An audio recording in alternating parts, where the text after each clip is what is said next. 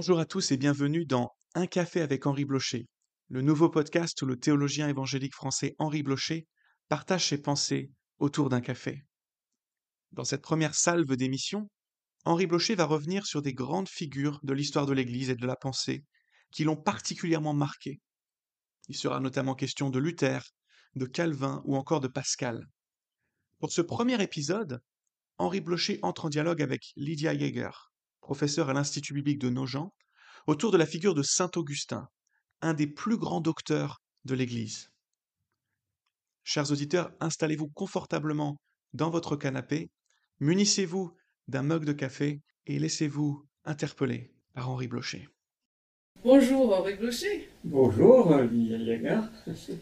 Je suis très heureuse de vous retrouver pour échanger avec vous autour euh, d'un des grands penseurs chrétiens, peut-être même le plus grand penseur chrétien euh, de l'Antiquité, en tout cas de l'Antiquité latine. J'ai eu l'occasion de vous entendre parler d'Augustin dans vos cours, euh, je vous ai lu, et, bien sûr j'ai lu surtout aussi Saint Augustin, et je suis donc très contente de pouvoir prolonger avec vous cette réflexion vous entendre sur Augustin, comment il vous a influencé, euh, là peut-être aussi où vous lui résistez. Alors, Augustin a vécu sur les deux rives de la Méditerranée. Il est originaire de l'actuelle Algérie, évêque de la ville romano-berbère d'Hippone. Mais il a aussi enseigné la rhétorique, alors d'abord à Carthage, ensuite à Rome, à Milan. Il se convertit à Milan et l'iconographie montre souvent Augustin avec un double attribut. Le livre ouvert, symbole de science, et le cœur enflammé, symbole d'amour. Comment est-on venu euh, à représenter Augustin de cette façon? Alors je le devine, parce que je, vous avoue que je n'ai pas fait d'études historiques sur euh, la genèse de cette représentation. Mais elle me semble convenir le cœur enflammé correspond euh, au cœur de la piété d'Augustin, euh, très affective. C'est un sensible.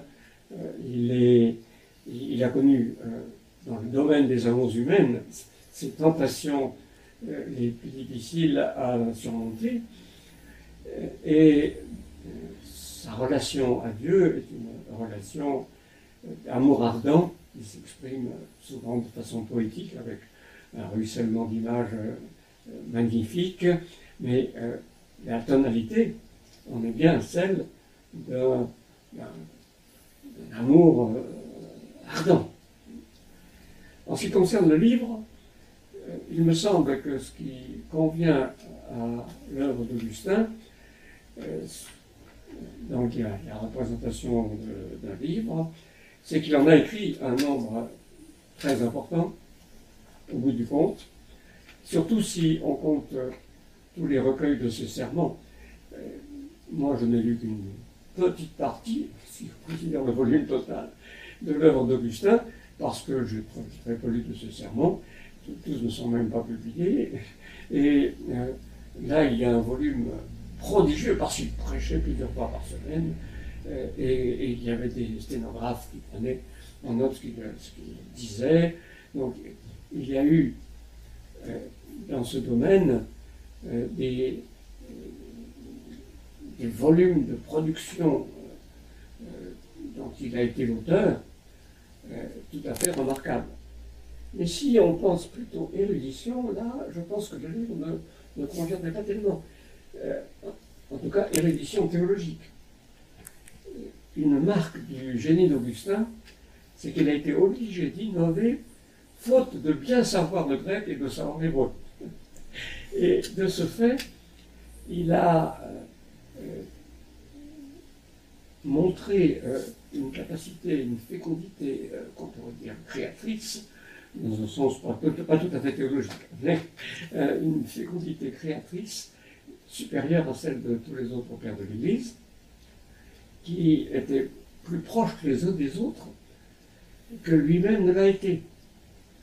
Euh, donc, je ne citerai pas Augustin euh, au premier rang pour l'érudition sauf l'érudition littéraire latine de, de, son éducation antérieure à la conversion même. Mais il faisait figure, aux yeux de certains traditionnalistes au moins, de parvenu, de, jeunes surdoués qui réussissaient à s'imposer à cause de son éloquence, par le moyen de son éloquence extraordinaire, mais, mais euh, Jérôme, qui lui était un érudit, tendait à le prendre comme un petit jeune un peu trop, un peu trop ambitieux et, et ne, ne respectait pas en lui une très grande science. Son génie a plutôt été un génie euh, de conception nouvelle qu'un génie euh, de synthèse des travaux antérieurs, bien qu'il en ait profité aussi. Hein. Euh, son, importance décisive vient de ce qu'il est l'héritier de tout le travail des, premiers siècles de notre christianisme. Donc, le livre, à cause de tout ce qu'il a écrit lui-même, de tous les livres qu'on a pu publier euh, à partir de ce qu'il a écrit lui-même et dit, euh, mais quant au cœur enflammé, alors, euh, oui, la tonalité même de sa piété. Alors, dans toute sa production littéraire, quelle est l'œuvre que vous préférez le plus d'Augustin bon, je pense quand même que l'œuvre qui est la plus facile d'accès est, aussi celle qui fait vibrer euh, le, lecteur euh, de la manière la plus intense, ce sont les confessions. Les confessions, alors je rappelle le sens du titre, il ne s'agit absolument pas euh, d'une confession de ses péchés, bien qu'il puisse parler de certains de ses péchés. Il s'agit de louange, c'est euh, la confession au sens de la confession du nom de Dieu et de toutes ses bontés. Il, s'agit d'un ouvrage écrit euh, euh, à la deuxième personne, adressé à Dieu. il y a de très nombreux passages dans la deuxième personne, bien, sûr d'autres à la première, et, il y a aussi des, des passages qui concernent certaines tas de choses plutôt effectivement évoquées à la troisième personne, mais euh, d'emblée, dès, le, les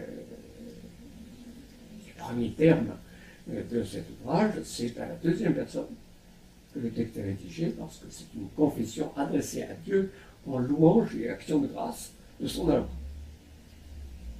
Et alors, est-ce aussi le premier livre d'Augustin que vous avez lu ou est-ce que vous avez commencé ailleurs alors je vous avoue que je n'ai pas de souvenir très très précis. Je, suppose très grosso modo, mais euh, se perd un peu dans la nuit des temps en ce qui me concerne personnellement, euh, parce que j'ai commencé à avoir quand même une certaine image d'Augustin se dessiner pour moi à partir du livre de la bibliothèque de mon père, quand j'étais adolescent. Et là, un souvenir est vraiment très lointain, je ne sais plus très bien ce que j'ai pu lire. Et j'ai vraiment travaillé l'œuvre d'Augustin, euh, davantage au moment des études supérieures. Après les études ordinaires, je me lis bien sûr aussi au cours des études de théologie ordinaire, mais j'ai l'impression, moi, de, de m'être concentré sur l'œuvre d'Augustin quand même un peu plus tard. En tout cas, euh, pour les confessions, euh, j'ai le souvenir que mon directeur de thèse m'avait confié un jour qu'il trouvait que c'était le plus beau livre de philosophie qu'il connaissait. Et euh, c'est vrai que cette appréciation m'avait surprise parce que bah, elle venait de la part d'un philosophe néo-conscient d'orientation bouddhiste. Est-ce que vous comprenez, euh, je dirais, telle appréciation justement euh, venue de quelqu'un qui ne partage pas la foi d'Augustin? Comment ce livre peut-il parler au-delà, je dirais, du cercle des croyants? Ben, Je cite volontiers la, la, classification du grand philosophe existentialiste Karl Jaspers, qui dans son livre sur les grands philosophes, après avoir parlé de ceux qui, à ses yeux, ont donné la mesure de l'humain, euh, Jésus, euh, Socrate, euh, Confucius, Bouddha, parle des philosophes, des trois philosophes qui viennent immédiatement ensuite dans, sa, dans sa hiérarchie, qui offrent des possibilités de pensée inépuisables auxquelles on revient toujours et qui donc sont vraiment des, pères de la philosophie. Il y en a trois pour lui, et, Augustin, et le second, il y a Platon, Augustin et Kant pour la, modernité. Mais Jaspers, qui euh, professait une foi philosophique, mais qui opposait très, très lucidement à la foi chrétienne, donc il n'était pas du tout chrétien de profession, et parle d'Augustin de cette façon. Et vous vous rappelez peut-être que dans les cours, je vais me dire que qu'Augustin est à la fois le père du Moyen Âge, le père de la Réforme et le père de la modernité. Euh, on trouve l'argument clé de Descartes face au scepticisme chez Augustin, on trouve déjà. Euh, il y a une, modernité du sentiment, une espèce de frémissement de la sensibilité euh, chez Augustin que l'on ne retrouve plus après lui, avant le temps de, la Renaissance et de la modernité. Donc, euh, je comprends, moi je comprends qu'un philosophe, donc héritier de la modernité comme euh, celui qui a dirigé votre thèse, je, me, rappelle lors de votre soutenance, il était là, euh, je, comprends qu'il ait cette référence pour Augustin. Alors, on dit hein, des confessions que c'est la première autobiographie au sens moderne avec une attention euh, au mouvement intérieur de l'âme. Euh, est-ce que ça participe à cet aspect moderne du livre? Sans doute, sans doute. Mais en même temps, il faut bien marquer la distinction. Je, me rappelle avoir lu dans, dans une biographie d'Augustin que les modernes lisent souvent de manière un, peu biaisé, justement parce qu'ils ne lisent que euh, comme une autobiographie des confessions, d'ensemble du livre, dont les deux tiers sont euh, de louanges et, de réflexions théologiques euh, adressées à Dieu. C'est un, ouvrage qui n'a pas pour dessein premier de raconter la vie de l'auteur, ni de faire part de sa subjectivité. Euh, c'est en quelque sorte par surcroît que cela est advenu dans, la rédaction de l'ouvrage. Et euh, ce surcroît est une anticipation d'un genre littéraire qui n'existait pas et euh, qui est assez typique de, la modernité. Donc dans ce sens, on peut dire oui, c'est la première autobiographie, mais attention de ne pas faire d'anachronisme au moins excessif quand, on lit les confessions. Le, dessin est vraiment de rendre témoignage de la grâce de Dieu. C'est vrai, ça, le, chrétien euh, moderne peut l'apprécier, d'ailleurs même quand il n'a pas de formation philosophique. Hein. J'ai le souvenir d'avoir lu pour la première fois les confessions, je pense vers l'âge de, de 16-17 ans, et euh, il y avait des, des, pages entières que je comprenais pas parce que j'ignorais complètement le contexte euh, philosophique de l'époque. Il y avait pratiquement pas de notes euh, dans l'édition que j'avais aussi d'ailleurs dans la bibliothèque de mon père. Et, et pourtant, le livre me parlait. Hein, donc il y avait quand même un attrait. Et bon, preuve que je suis revenue à plusieurs reprises ensuite euh, à ce livre. Mais justement, pour quelqu'un qui, qui voudrait s'approcher des confessions, mais qui n'a peut-être pas encore tout le bagage philosophique, est-ce qu'il y a peut-être des sections qui sont plus faciles et plus personnellement encore, quel est votre passage préféré du livre? En ce qui concerne les, sections euh, les plus faciles, je pense que ce sont les sections narratives euh, de type précisément autobiographique celle qui raconte son enfance euh, et, tout spécialement sa conversion. Donc là, nous avons. Euh, euh, il faut bien d'ailleurs ajouter, hein, je ne l'ai pas fait il y a quelques instants, mais que euh, c'est une autobiographie qui ne couvre pas toute la vie d'Augustin, même si on la considère sous l'angle autobiographique, il est encore relativement jeune quand il l'écrit, et il vivra encore plusieurs dizaines d'années ensuite de son, ministère. Euh, donc, il y a cet, élément narratif est plus facile.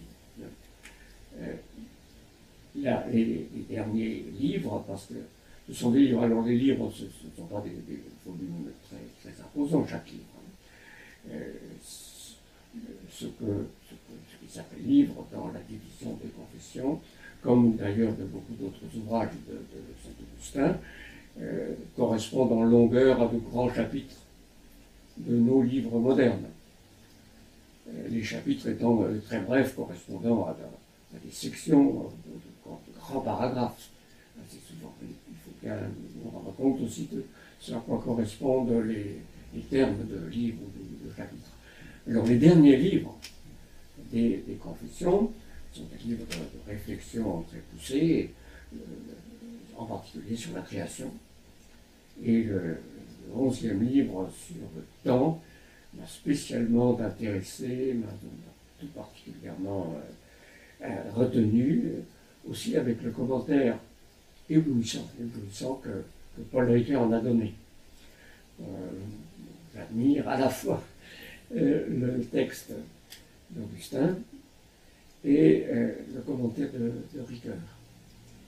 Et un des traits les plus sympathiques de,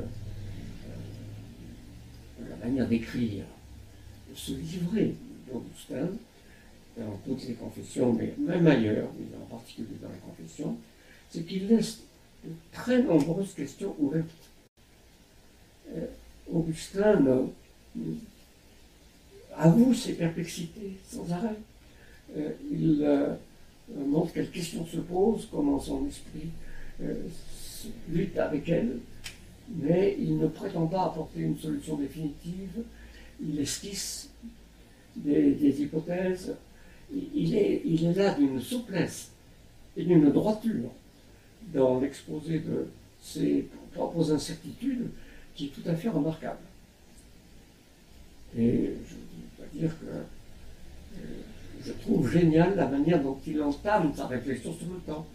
Avec cette réflexion, c'est typiquement euh, Augustin, cette réflexion, quand on ne demande pas ce que c'est, je sais ce qu'est le temps, mais si on me demande ce que c'est, je ne sais plus que dire. C'est vraiment là la, finesse extraordinaire d'Augustin. Et, en même temps, euh, une, franchise que je trouve remarquable. Le fait que, comme certains autres auteurs, euh, aussi comme Pascal par exemple, on, on aime Augustin quand on le lit. Alors, euh, passage sur le temps, donc c'est votre passage préféré des confessions Alors, euh, il m'a retenu euh, assez, assez longuement, oui, je, l'apprécie. Mais bon, j'aime aussi l'exorde d'Antame avec cette magnifique parole sur Tu nous as fait pour toi, notre cœur est sans repos tant qu'il ne trouve pas son repos en toi aussi typiquement la, la subtilité d'Augustin dans sa relation à Dieu. Donc cela aussi, je trouve très, très beau, très, très, parlant. Alors une citation qui est aussi très belle, mais que je trouve difficile à comprendre. Je vais, je vais vous la livrer. Donc, euh, Augustin écrit Tu étais plus intérieur que la part la plus intime de moi-même, et plus supérieur que la plus haute cime de moi-même. Alors c'est très beau, mais ça paraît paradoxal. Qu'est-ce qu'Augustin euh, peut dire là et en quoi est-ce peut-être caractéristique d'ailleurs de, son message, de sa relation à Dieu? Alors je vous, avoue quelque chose. J'ai dans mon agenda une, une petite feuille de, glissée dans mon agenda quelques citations qui me sont particulièrement chères de, c'est juste un tout petit feuillet. Hein J'écris très petit. Et, cette citation d'Augustin, c'est trop. Je, je, trouve aussi que c'est un, texte admirable qui rend compte exactement de la révélation biblique de, Dieu, de, de la relation de Dieu au monde plus élevé au-dessus de la plus haute cime de moi-même, c'est la transcendance de Dieu. Il est le très haut, il est euh, celui euh, qui euh, est plus élevé que les cieux des cieux, les cieux des cieux ne peuvent contenir. C'est un message biblique, hein. c'est ce qu'on appelle transcendance. Je pense qu'il y a une racine hébraïque d'ailleurs qui est qui rend cette notion de transcendance qui est employée à propos du nom de Dieu. Et nos traductions courantes disent souvent le mot merveilleux, utilisent souvent le mot merveilleux pour rendre cette notion, mais euh, je pense qu'elle est aussi symbolisée par la hauteur, la hauteur qui nous surplombe infiniment, plus haut que la plus haute cime de moi-même, transcendance de Dieu. Mais en même temps, c'est en lui que nous avons la vie, le mouvement et l'être il est, il remplit toutes choses. Et c'est pourtant qu'il euh, nous porte dans l'être que, nous sommes, sans quoi nous nous évanouirions dans le néant aussitôt. Euh, et, donc il nous est plus intérieur que le plus intime de nous-mêmes. Euh, et de cette notion, c'est pour ça que la, formule est si chère, je peux donner deux interprétations une interprétation métaphysique, en gros c'est celle que je viens de dire, euh, pour subsister dans l'être, nous devons être portés par Dieu. Si tu retires ton, souffle, les créatures s'évanouissent, comme dit la fin du psaume 104. Euh, mais, mais il y a aussi un sens qui vaut pour les croyants, pour les élus qui ont reçu sa grâce, en qui cette intériorité divine euh, devient une, intimité personnelle. Et, là, il y a un vers de Claudel euh, qui, me parle beaucoup et qui correspond à cette notion augustinienne. Il avait pas mal médité Augustin aussi, Claudel. Hein quelqu'un qui soit. Euh, peut-être il faudrait dire euh, qui était Claudel. Paul Claudel, le grand poète et dramaturge euh, catholique de la première moitié du XXe siècle, en fait, il s'est converti près d'un pilier de Notre-Dame à la, fin du XIXe siècle, diplomate de, carrière, mais ambassadeur, mais, mais surtout l'un des très grands poètes. et il a cette formule pour parler de Dieu dans cette intimité, quelqu'un qui soit en moi plus moi-même que moi.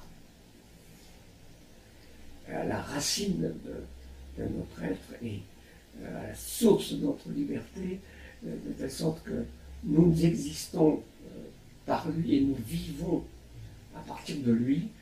C'est Dieu, c'est Dieu en nous. Et c'est pas de l'aliénation si quelqu'un d'autre est plus moi-même que moi-même?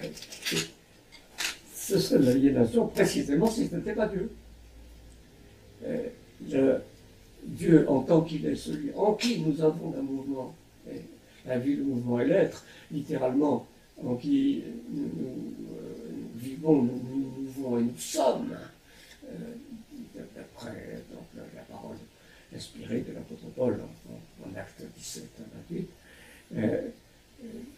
Dieu est le seul qui peut être euh, déterminant au plus profond de, notre être, donateur, euh, sans nous aliéner, au contraire, en nous faisant libres. Euh, si c'est une autre créature, elle nous est précisément extérieure, métaphysiquement, et si nous tombons sous sa détermination, nous ne sommes plus authentiquement libres. Dieu est celui en qui nous avons la vraie liberté, parce qu'il euh, est plus nous-mêmes que nous-mêmes. Euh, euh, sa, donation d'être et, de sens qui, nous fait libre. Alors je crois que c'est le sens d'Augustin, qu'Augustin avait tout à fait perçu cela, il a su le dire, et qu'il a correspondait à son expérience spirituelle vraiment fondamentale. C'est pour ça que je, me considère à cet égard augustinien.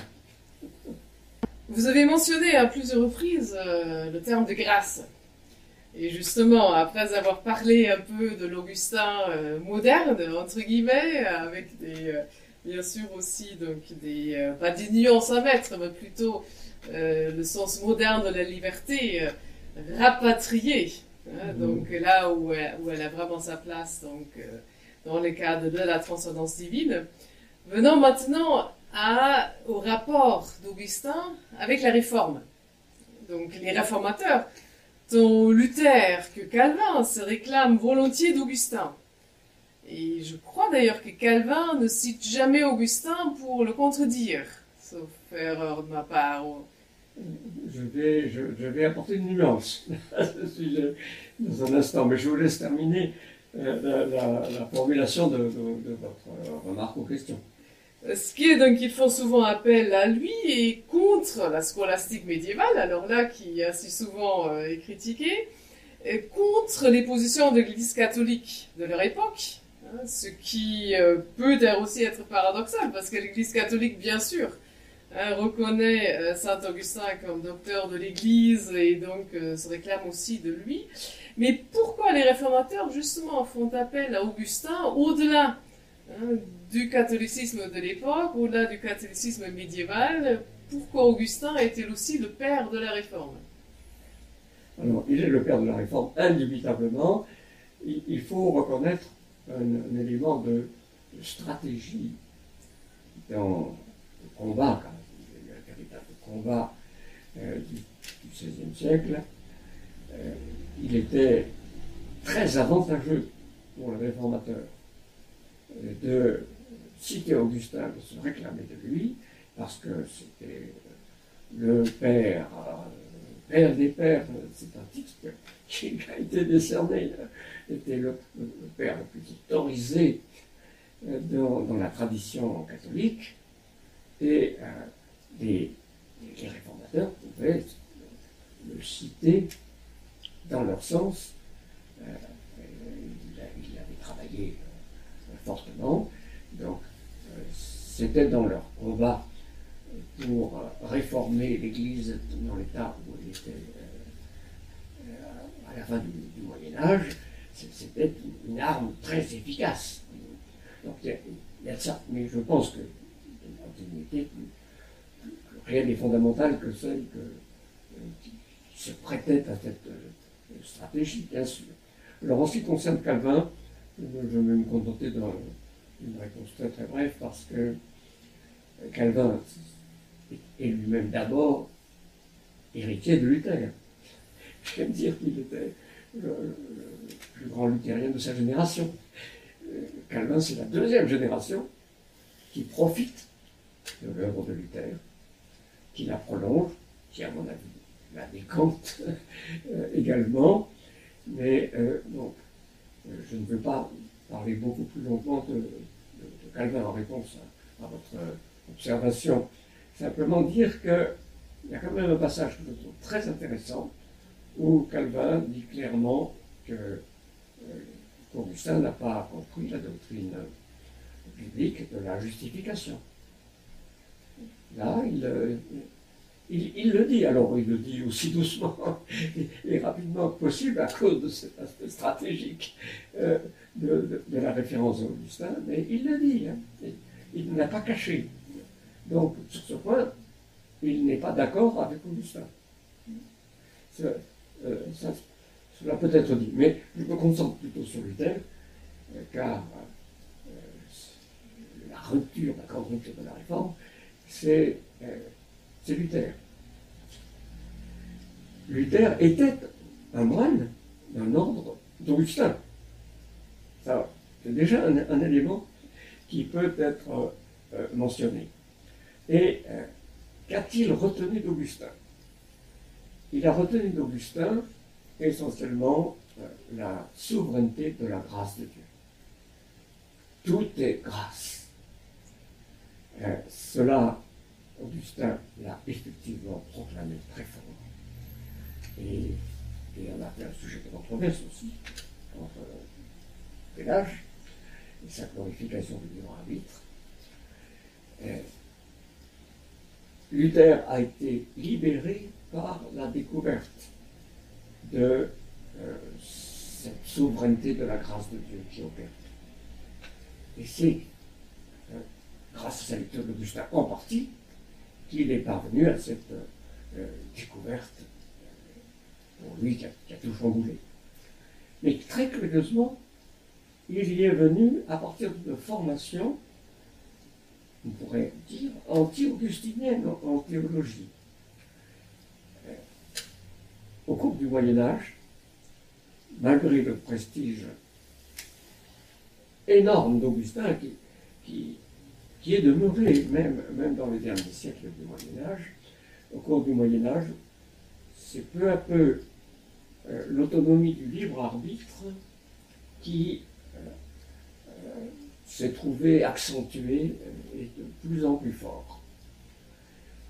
Pendant la première partie du Moyen Âge, le prestige d'Augustin qui avait fait condamner le pélagianisme et tout de suite après, le, concile d'Arles a, condamné le semi-pélagianisme, une forme euh, plus, modérée, on pourrait dire plus cachée de, la tendance pélagienne.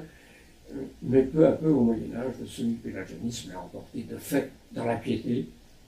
Alors quelqu'un comme Thomas d'Aquin est formellement augustinien, mais même chez lui, euh, la piété n'est pas forcément si pénétrée de cette souveraineté euh, de tout est grâce. La, pensée des mérites est tellement de premier rang que euh, le semi-pélagianisme a peu à peu gagné. Et dans la dernière partie du Moyen-Âge, avec le nominalisme, c'est la liberté de la volonté humaine qui est devenue le thème prédominant dans l'école nominaliste avec cette pensée que Dieu ne peut pas exiger de l'homme ce que l'homme n'est pas capable de faire. Euh, il nous lui demande que ce dont il est capable, donc, euh, euh, la mesure de ce que Dieu peut exiger de l'homme, c'est la capacité effective de l'homme. Alors, puisque Dieu lui demande la, contrition pour ses péchés, un vrai regret de ses péchés par, amour du, bien et du vrai, pas par crainte du châtiment seulement, ça c'est l'attrition, mais puisque Dieu lui demande la contrition, donc l'homme doit être capable, par ses propres forces, de l'accomplir. Son libre arbitre euh, a cette euh, possibilité dans son registre effectif. Et ça a été le drame du jeune moine Luther. Martin Luther, dont la conscience était euh, très sensible, se rendait compte qu'il ne parvenait pas à cette contrition. Il avait beau faire tous ses efforts, à force de moinerie, comme il a, dit, euh, il n'y arrivait pas. Et euh, pour lui, le grand chamboulement, ça a été de découvrir qu'en effet, il y a incapacité radicale de la nature humaine pécheresse à accomplir ces démarches que le Seigneur exige, de, la repentance et de la foi, mais que Dieu les donne, que c'est la pure grâce de Dieu euh, à, ses élus. Et, cela, il l'a trouvé chez Augustin. Donc, à la suite de cette évolution médiévale, Luther est on pourrait dire vraiment un enfant du Moyen Âge. Euh, c'est la trajectoire que l'on voit se dérouler euh, au cours du Moyen Âge qui aboutit à Luther. Mais Luther euh, triomphe de l'impasse à laquelle cette trajectoire aboutissait par la redécouverte de toutes les grâces d'Augustin. Dans un environnement non seulement social, culturel, mais, théologique, tout différent, tout différent de celui d'Augustin. Euh, donc, Luther euh, est l'héritier d'Augustin, mais à, partir d'une évolution qui, qui est très très loin de celle qui a conduit Augustin à ses propres convictions. Alors en quoi euh, les deux euh, sont, disons, arrivent à la même conclusion, mais dans un contexte très différent? Alors, je pense que je peux résumer de la manière la plus simple en disant euh, Augustin arrive à ce toutes les grâces à partir de l'influence néoplatonicienne qui a été l'influence philosophique dominante sur la jeunesse de sa pensée, de sa théologie même. Certains ont dit, ah, c'est une exagération tout à fait, euh,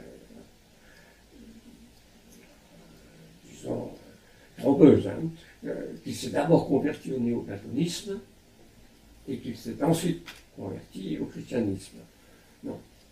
Euh, il, a, il a, grâce au néoplatonisme, réussi à échapper au manichéisme qu'il avait comme captivé un temps pendant neuf ans dans, sa jeunesse. Qu'est-ce que le manichéisme Le manichéisme? est un dualisme, un dualisme très lourd, très, euh, avec deux principes, le principe du bien et le principe du mal, tous les deux matériels.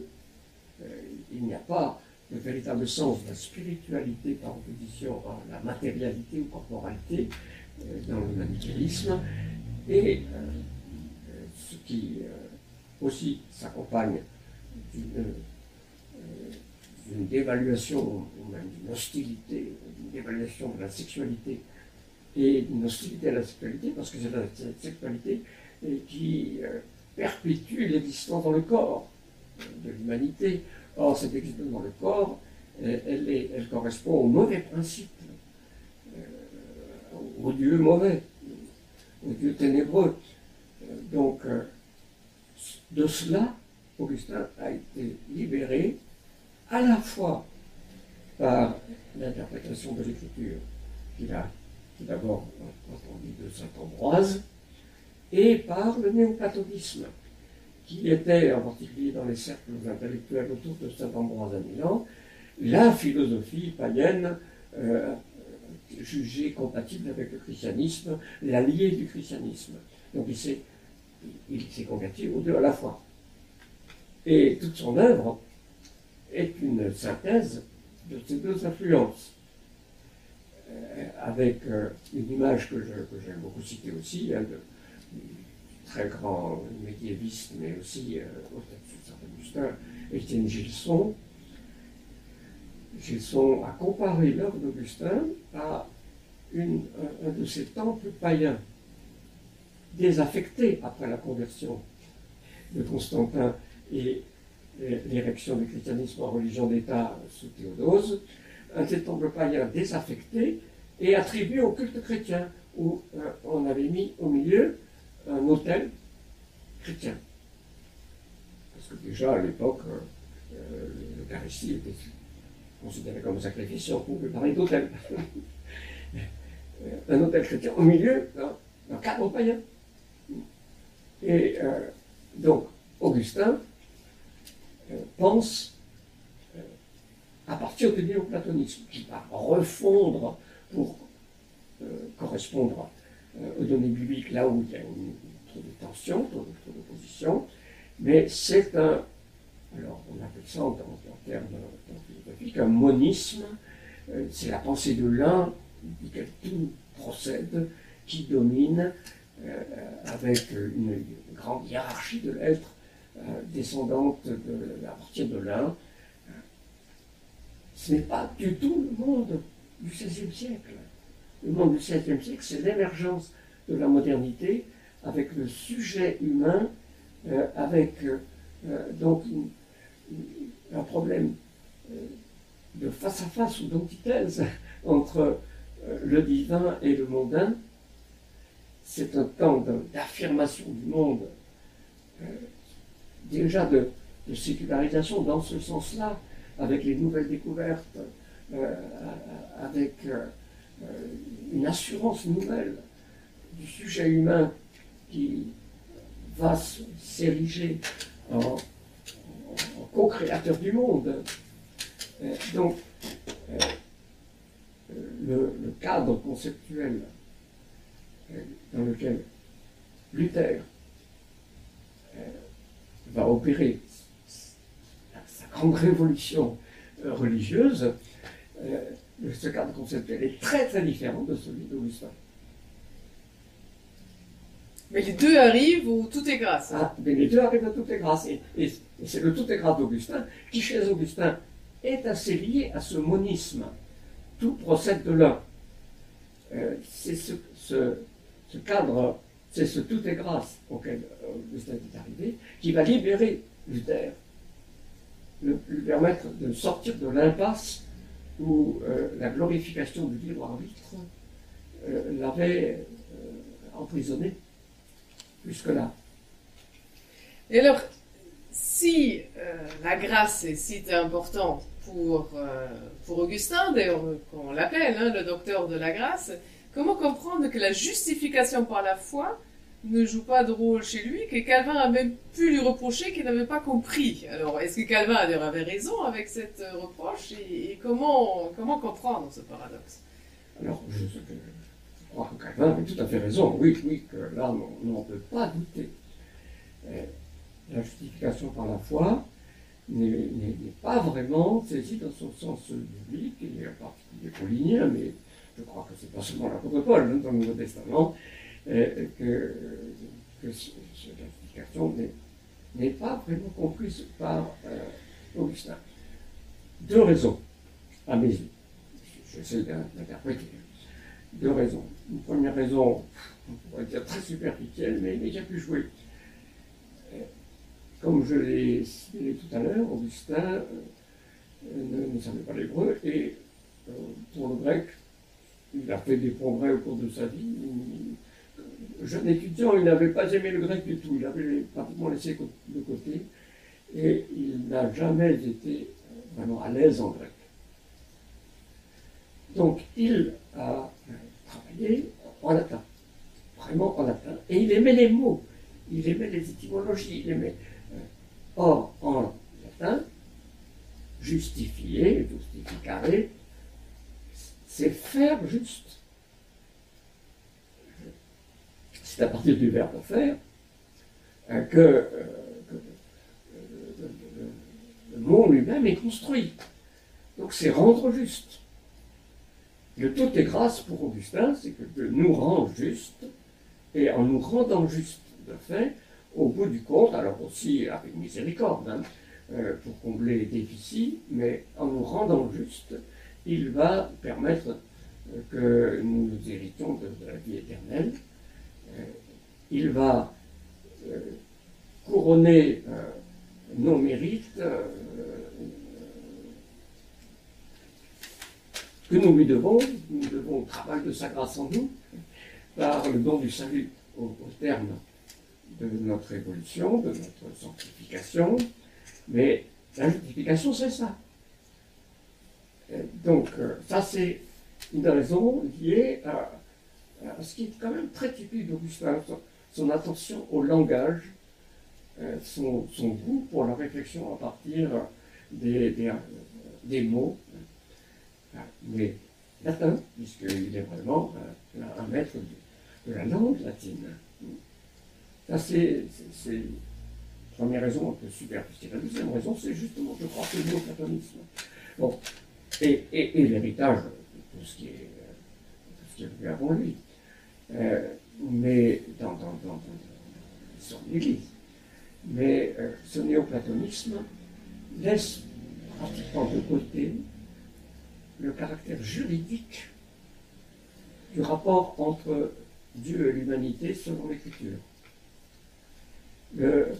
la dimension juridique qui appartient par exemple à la notion d'alliance. Euh, la notion d'alliance est une notion juridique. Alors, euh, il y a des, obligations, il y a des, règles, il y a des, sanctions, il y a, voilà, c'est tout cela que, qu'une alliance implique. La, notion d'alliance qui est tellement euh, important dans l'écriture, euh, est une notion juridique. Or, la perspective néoplatonicienne ne lui donne guère, guère de place. C'est euh, la substance, l'être comme substance qui, qui vient de Dieu, qui est, qui, nous est communiqué en, Dieu, un peu selon le schéma que j'ai exposé tout à l'heure, mais au, au point que la dimension juridique est comme effacée. Et elle est remplacée euh, dans, dans l'existentiel, si j'ose dire, par euh, euh, la relation mystique, affective, cet amour enflammé. et, et je crois que c'est ce décalage quant à la sensibilité, quant aux dimensions de la relation avec Dieu qui fait qu'il a pu passer à côté du sens euh, plus authentique de la justification, comme acquittement au tribunal de Dieu, euh, dans l'application de sa loi, euh, dans l'administration de la justice, à la fois rétributive et au-delà, etc. Et alors, qui a mieux compris Paul Luther ou Augustin? Ah, ben, Je suis persuadé que à la suite d'une similitude euh, structurelle entre la situation de Paul et celle de, Luther, euh, qui, a, quelque chose de paradoxal, mais c'est Luther a retrouvé le sens de Paul. Euh, son drame de, de, jeune moine dans ce temps du nominalisme, comme on l'appelle, c'est-à-dire de cet état de la philosophie de la théologie de la chrétienté euh, glorifiant le libre arbitre, euh, cette situation correspondait assez à celle du jeune pharisien euh, surzélé qu'a été son de Tarse, devenu, Paul l'apôtre. il y a une similitude structurelle entre le profond tourment intérieur du jeune moine formé dans le nominalisme Luther et du jeune pharisien euh, qui ne peut pas penser, admettre euh, que quelqu'un qui a euh, traité la loi comme Jésus l'a fait soit le, vrai Messie. Parce qu'il a tout misé sur cet accomplissement de la loi pour, pour être juste devant Dieu. C'est à mon avis ce qui a permis, la providence de Dieu, hein, de l'histoire de Dieu, euh, à, Luther de redécouvrir, comme personne ne l'avait fait dans les siècles qui avaient précédé, euh, le message de Paul, le sens du message de Paul. Alors, le tout est grâce. Donc ça, c'est un aspect du message euh, augustinien que nous aimons beaucoup mais qui a comme, euh, comme face, euh, comment dire, pas opposée, mais voilà, comme revers de la médaille, euh, aussi euh, le fait que l'homme est incapable de, de, se sauver, de plaire à Dieu. Et donc, on a quand même souvent euh, reproché à Augustin d'avoir durci justement l'enseignement sur le péché, d'avoir durci la notion de péché originel, euh, d'avoir promu une vision pessimiste de l'humanité euh, et, en particulier de la sexualité. Hein, donc Augustin est souvent vu comme l'avocat d'une religion culpabilisante. Alors, cette accusation est-elle juste, partiellement juste, à rejeter? Alors, je pense qu'elle est foncièrement à rejeter, mais qu'elle a quand même des éléments de justesse qu'il faut reconnaître. Euh, à rejeter. Euh, oui, c'est un verdict sévère que porte Augustin sur euh, ce qu'on appelle l'homme naturel, sur euh, l'être humain tel, que ses dispositions le, montrent dès, l'enfance, dès la jeunesse, mais c'est le verdict que la Bible prononce de manière très très nette euh, également. Euh, Augustin, euh, là, c'est accroché à des textes bibliques qui sont très très forts, très très lourds, et je crois, je peux dire, que des gens qui reprochent à Augustin son pessimisme ne sont pas loin de le reprocher à la Bible elle-même. il y en a qui peut-être Peut-être pas stratégiques d'ailleurs ne le disent pas très très fort qu'ils s'opposent du même coup à la Bible, mais il y en a qui le disent, qui n'ont pas peur de le dire parce qu'ils ne peuvent pas se soumettre à, cette pensée biblique. Il y a un radicalisme biblique et augustinien que, pour ma part, je suis obligé d'admettre, auquel j'essaye d'adhérer.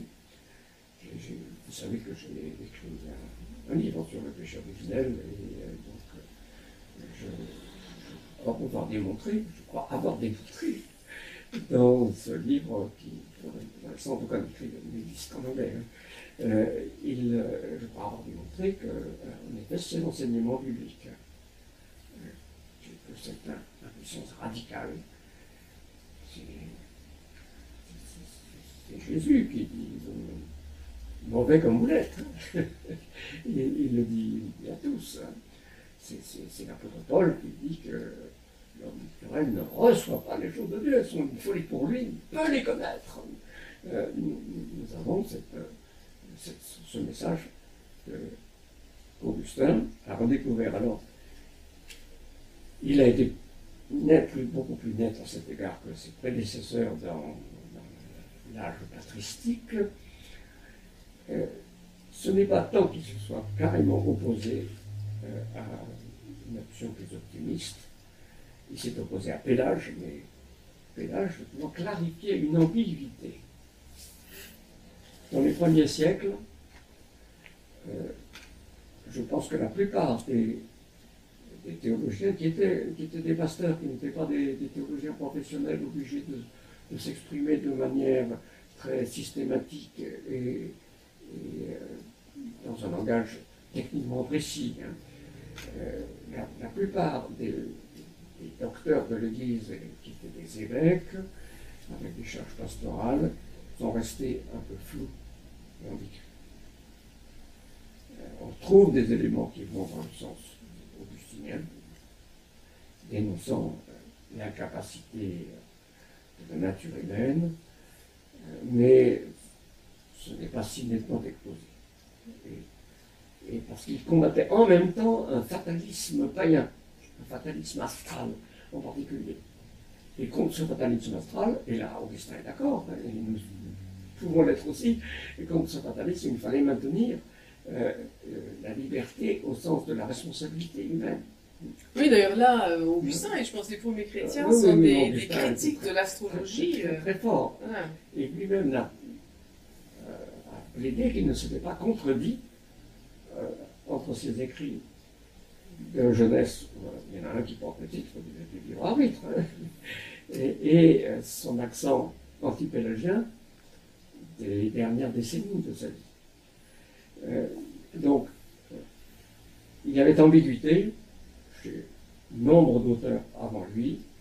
Il a clarifié l'ambiguïté. Je ne pense pas qu'il ait durci la doctrine au-delà de l'expression biblique.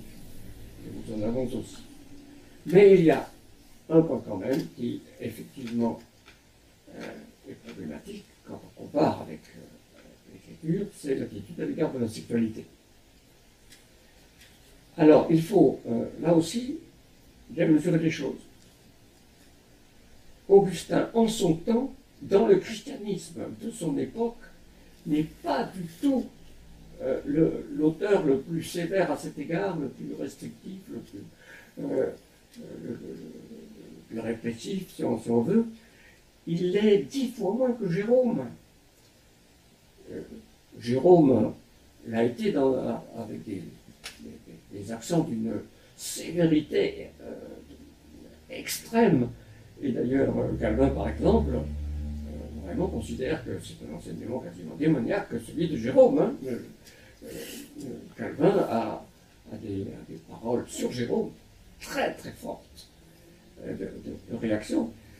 Euh, en fait, Augustin a pris une, ligne à peu près moyenne dans le christianisme de son temps, entre les, adversaires de la sexualité, y compris dans le mariage, qui glorifiaient, la virginité de, manière vraiment disproportionnée et un certain courant quand même, euh, qu'on pourrait dire réaliste, et je crois plus proche de, la Bible en fait, euh, qui affirmait la valeur du mariage. Augustin est resté entre les deux. Mais étant entre les deux, il est sûr qu'il a associé tout spécialement la transmission du péché originel à, la nécessité de l'acte sexuel pour, pour la procréation. Pourquoi est-ce que le péché euh, euh, dans lequel Adam a engagé l'humanité est transmis euh, de telle sorte que c'est dès le sein de notre mère que nous sommes dans l'iniquité, selon le psaume 51. Ah, bien c'est parce que pour la reproduction, il, faut cet acte qui, même dans le mariage, dans le mariage,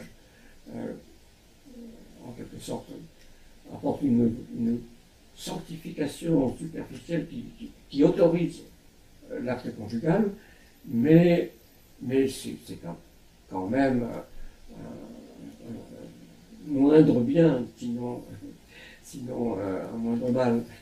Euh, il faut il faut ce dérèglement. parce que l'homme est pécheur. Hein. Augustin dit bien que la sexualité avant la, chute est bonne. Mais dans l'état de péché, euh, elle implique toujours euh, euh, des, pulsions si fortes qu'un dérèglement se, se, produit toujours avec l'acte sexuel. Et, donc il est toujours entaché de quelque façon. Alors, Dieu dans sa miséricorde permet que dans l'institution du mariage, euh, ce défaut soit compensé, si c'est justement pour avoir des enfants, donc voilà, euh, et, il ne condamne pas euh, autant que le faisait le, parti de Jérôme, mais et cela alors a pesé sur, étant le, poids qu'a eu euh, l'augustinisme pendant tous les siècles qui ont succédé, Augustin avec une figure, le, Moyen, Âge disait toujours, le, maître a dit, le maître, Augustin. Euh, étant donné le poids qu'Augustin a eu, il a effectivement jeté une ombre sur euh, l'exercice de la sexualité dans le mariage même, qui, je pense, pour le catholicisme, euh, n'est vraiment dissipé que depuis quelques dizaines d'années. C'est depuis, je pense, depuis le milieu du XXe siècle seulement, et, Vatican II peut représenter un peu un, tournant à cet égard, que euh, la, chose est, vraiment éliminée dans, le catholicisme, euh, dans, la piété, dans le discours courant, dans la sensibilité. Euh, bien que certains textes, ce qui concerne les naissances en particulier, il en reste encore quelque chose.